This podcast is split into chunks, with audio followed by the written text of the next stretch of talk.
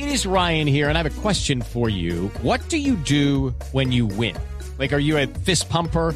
A woohooer, a hand clapper, a high fiver. I kind of like the high five, but if you want to hone in on those winning moves, check out Chumba Casino. At ChumbaCasino.com, choose from hundreds of social casino style games for your chance to redeem serious cash prizes. There are new game releases weekly, plus free daily bonuses. So don't wait. Start having the most fun ever at ChumbaCasino.com. No purchase necessary. BGW. Void were prohibited by law. See terms and conditions. 18 plus.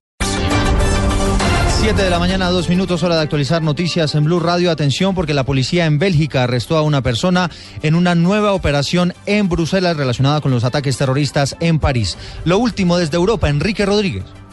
Buenos días de nuevo, Eduardo. Pues efectivamente continúa esa operación en el barrio de Molenbeek, en Bruselas, en la capital france en la capital belga. ¿Por qué en ese barrio? Porque de ese barrio estamos viendo varios de los sospechosos de los atentados de París, según está informando hasta ahora la agencia de noticias France Press.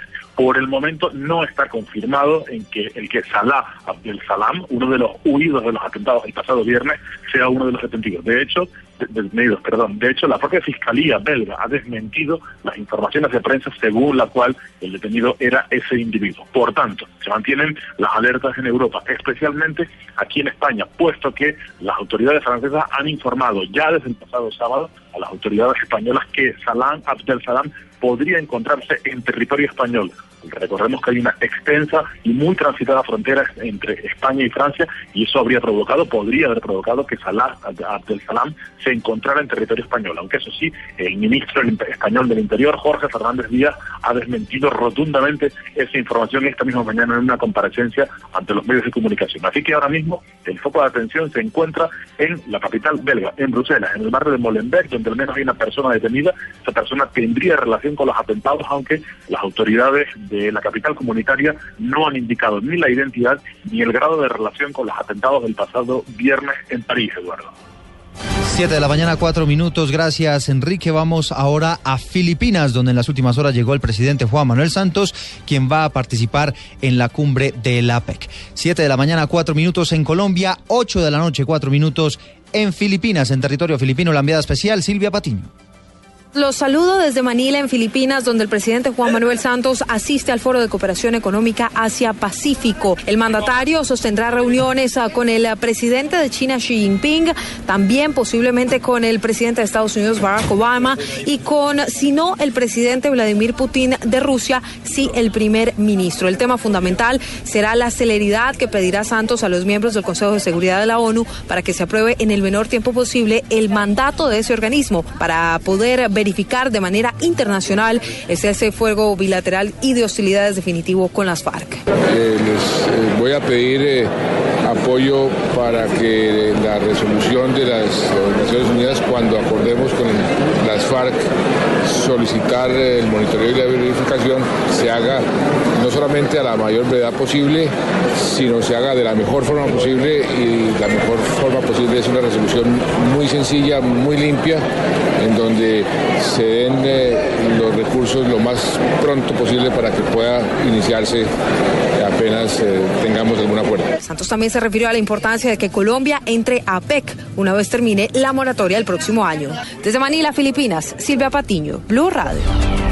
7 de la mañana, seis minutos. Las autoridades en el Valle del Cauca avanzan con las investigaciones para establecer lo que ocurrió en medio de un tiroteo que ocurrió en Buga que dejó una persona muerta y otras ocho lesionadas. Estefanía Hoyos.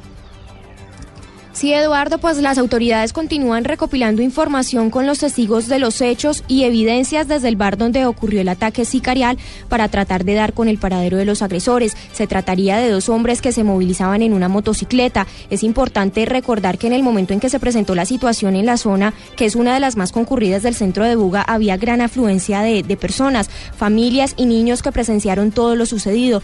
Nos confirman que el estado de salud de una de las víctimas que fue trasladada a una clínica de Cali es bastante delicado. Desde Cali, Estefanía Hoyos, Valencia, Blue Radio.